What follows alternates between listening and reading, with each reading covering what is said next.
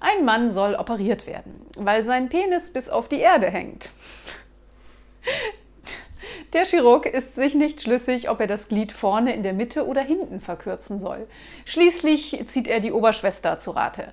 Diese überlegt kurz und meint dann, also, wenn Sie mich fragen, ich würde ihm die Beine verlängern.